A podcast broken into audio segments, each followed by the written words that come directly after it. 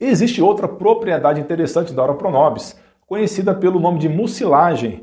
É uma substância encontrada em muitas outras plantas e que é feita de uma mistura de carboidratos solúveis em água. A mucilagem é produzida pelas células da planta e fica armazenada dentro delas. E quando a planta é cortada ou mastigada, essa substância é liberada e forma uma espécie de gosma viscosa e pegajosa que tem a capacidade de absorver grandes quantidades de água, formando um gel que pode ajudar a lubrificar o trato gastrointestinal e assim regular a digestão. Pois é, a Ora Pronobis é cheia dessa mucilagem e de fibras, então ela dá aquela força na digestão e melhora o trânsito intestinal, combatendo o intestino preso e até prevenindo doenças do intestino grosso do cólon.